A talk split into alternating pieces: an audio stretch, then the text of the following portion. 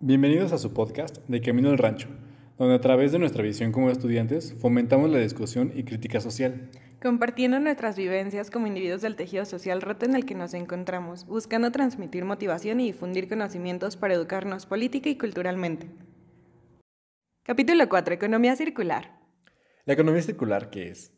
Actualmente somos partícipes de la economía lineal, donde se pone por encima el aspecto económico sobre lo medioambiental y lo social perjudicando así estos dos últimos sectores.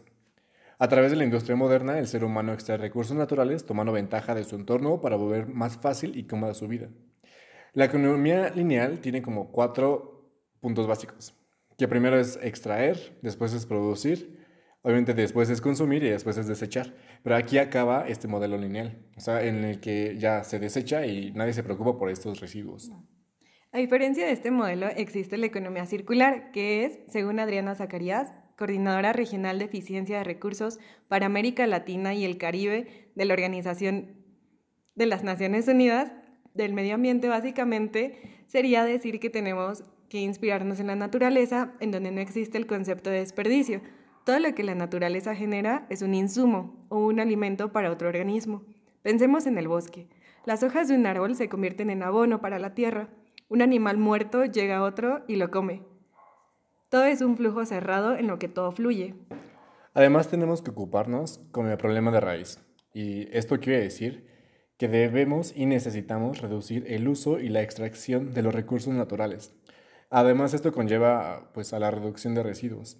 Y pues por más alarmante que pueda sonar, si continuamos con los patrones actuales de consumo y de producción y con base en el aumento de la población vamos a necesitar tres veces más recursos naturales de los que necesitábamos en el 2015. La configuración o los 10 rasgos configuradores que definen el cómo debe funcionar la economía circular empiezan por... El residuo que se convierte en, en recurso. Esto quiere decir que es la principal característica. Todo el material biodegradable vuelve a la naturaleza y el que no es biodegradable se reutiliza, como tú lo mencionabas anteriormente. El punto número dos es el segundo uso, que, que consiste en reintroducir en el circuito económico aquellos productos que ya no corresponden a las necesidades iniciales de los consumidores. Después de este viene la reutilización. Esto quiere decir que debemos reusar ciertos residuos o ciertas partes de los mismos que todavía pueden funcionar para la elaboración de nuevos productos. Tras este punto llega la reparación, que es encontrar una segunda vida a los productos estropeados. El punto número 5 es el reciclaje, que ya muchos conocemos, pero es utilizar los materiales que se encuentran en los residuos. Después de esto viene la valorización, que es aprovechar energéticamente los residuos que no se pueden reciclar. Después viene la economía de la funcionalidad. La economía circular propone eliminar la venta de productos en muchos casos para implementar o implantar un sistema de alquiler de bienes, cuando el producto termina su función principal, vuelve a la empresa que lo desmontará para reutilizar sus piezas válidas. Es decir, que todo, lo que compone un producto se tiene que reutilizar de una o cierta forma. Sí, igual no olvidemos el siguiente punto que es muy importante, que es la energía de fuentes renovables, en el cual la eliminación de los productos de los combustibles fósiles para producir el producto, valga la redundancia, eh, reutilizar y reciclar. Esto viene muy de la mano con la ecoconcepción, que considera los impactos medioambientales a lo largo del ciclo de la vida de un producto y los integra desde su concepción. Es decir, que se tiene que concientizar y planear desde un principio todo el proceso que va a conllevar eh, pues, la producción de un bien y pues estar consciente de esto, ¿no? De, de cuál es la huella de carbono, la huella hidrológica que va a tener, la huella ecológica en aspectos generales para poder realmente tomar decisiones si voy a producirlo o no voy a producirlo.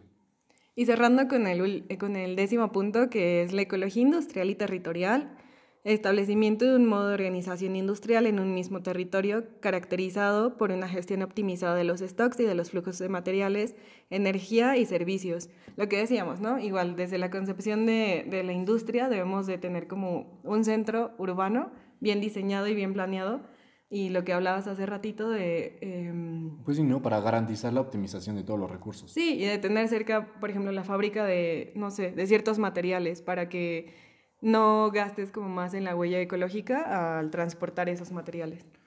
Claro, y además, después de esto, yo creo que es muy importante hablar sobre la sobreexplotación, eh, el cual pues es un tipo de actividad que presenció un gigantesco incremento a raíz de la revolución industrial, como ya sabemos, y las posteriores revoluciones tecnológicas, ¿no? que pues con base en esto la nueva sociedad de consumo necesitó producir sus bienes de manera masiva, lo cual requería de materia prima constante y en grandes cantidades.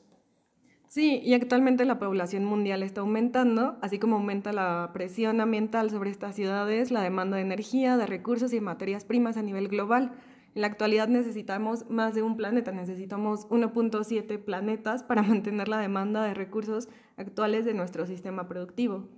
Además de que se espera que la población mundial alcance mínimo 8.500 millones en 2030, mientras que la proporción de personas que viven en áreas urbanas alcanzará el 66% en 2050.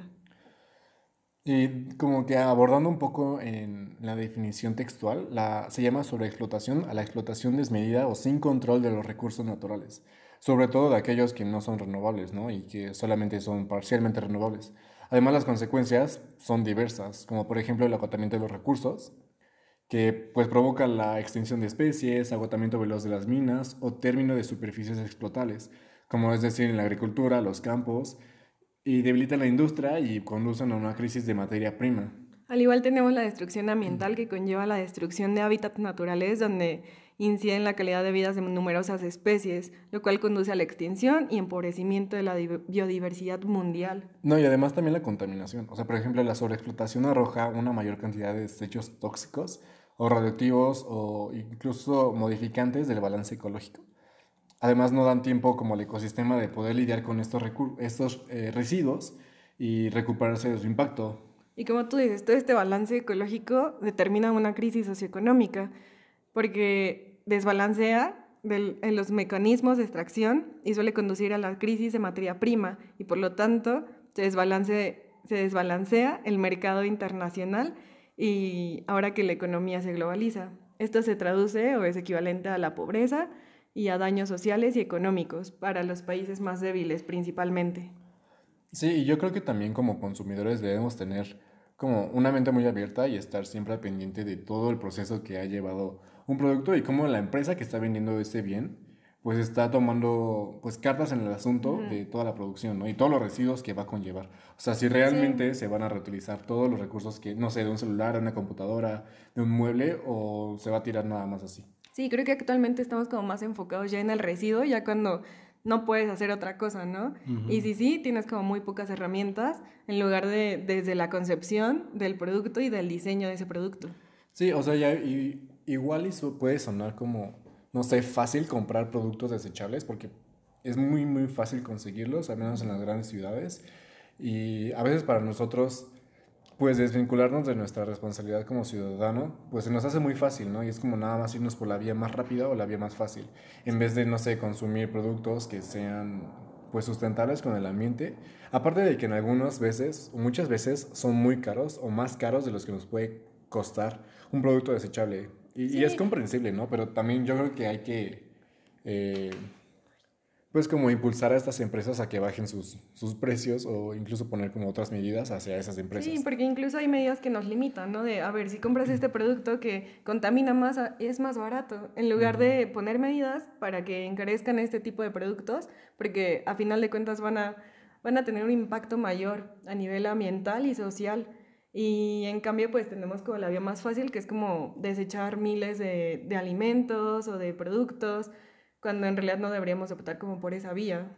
Sí, también que el Estado o que el gobierno, pues tome cartas en el asunto y que haga realmente leyes que, no sé, cambie lo que tenga que cambiar para que estas empresas realmente tomen la responsabilidad de sus acciones.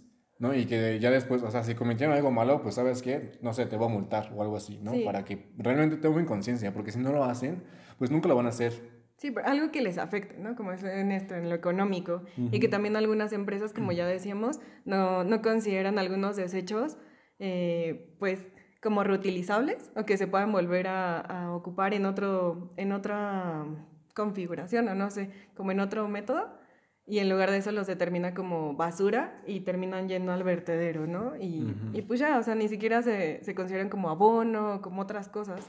Sí, y yo creo que actualmente como que han estado habiendo más soluciones, como al menos en el caso de la, de la industria textil, que hay muchas tiendas o hay muchos centros donde puedes tú ir a conseguir ropa pues que ya está usada, pero que en realidad tiene muy buen uso, ¿no? Que todavía puedes darle otra segunda vida.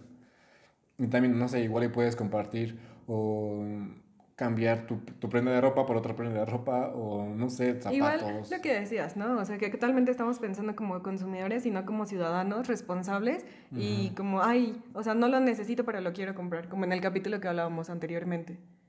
Y pues creo que pues hay que escaparnos de eso, ¿no? Porque pues no sé, o sea, los cambios drásticos vienen en 5 o 10 años, o sea, y 5 o 10 años están a la vuelta de la esquina, o sea, es ya casi casi mañana, ¿no? sí, o sea, que nos va a tocar a nosotros y probablemente a la próxima generación, ¿no? Sí, no, o sea, es como casi casi 100% probable de que obviamente les vaya a tocar. Bueno, sí, les va a tocar. sí, pero... pero... yo decía probablemente porque quizás nuestra generación como que tiene esta duda de si tener hijos o no. Sí. ¿No? Pero es que de verdad hay que tomar mucha conciencia cuando empezamos a comprar pues, nuestros productos. Y ahorita eh, como que empieza a haber el boom de, de disque, bueno, entre comillas, productos sustentables con el ambiente, pero que en realidad te los están vendiendo como en bolsas de plástico. O no sabes todo el proceso que lleva detrás. Sí, o productos ecológicos, igual como estos productos tipo shampoo, cosas así, pero son empresas, mega empresas, que igual tienen el mismo impacto que una empresa que tiene un shampoo pues normal, ¿no? Pero al, al, final de cuentas pues te venden como el, el otro producto biodegradable o eco-friendly. O, o sí, a veces ni siquiera son eco-friendly o no, son biodegradables. O que incluso como la ética de esa empresa, ¿no? Que puede contratar como mano de obra barata y mano de obra, pues, no sabemos como muy bien el origen, ¿no? De todo esto. Sí.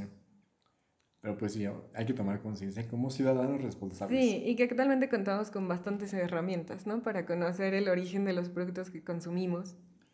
Sí, claro, no sé, una, una principal pues es el internet, tú puedes meterte y buscar como, no sabes, ¿sabes qué? Quiero buscar tiendas donde cambien ropa o tiendas donde reparen mi dispositivo móvil. Sí. Entonces, no sé, hay muchas soluciones que podemos implementar como día a día y no quedamos como que, ay, es que como soy un ciudadano no sé, X, no puedo hacer gran cosa, ¿no? Entonces, como que sí, hay muchas cosas que podemos hacer. Y a veces podemos pensar también que las pequeñas acciones no valen, pero pequeñas acciones realmente sí. valen. Creo que si todos pensáramos como en implementar pequeñas acciones, sí habría como un cambio. Sí, claro. Pero bueno, hasta aquí quedaría este capítulo. Esperemos les guste y tomen conciencia. Sí, igual cualquier comentario es bien aceptado. Sí. Y pues nos vemos en el próximo capítulo. Hasta la próxima.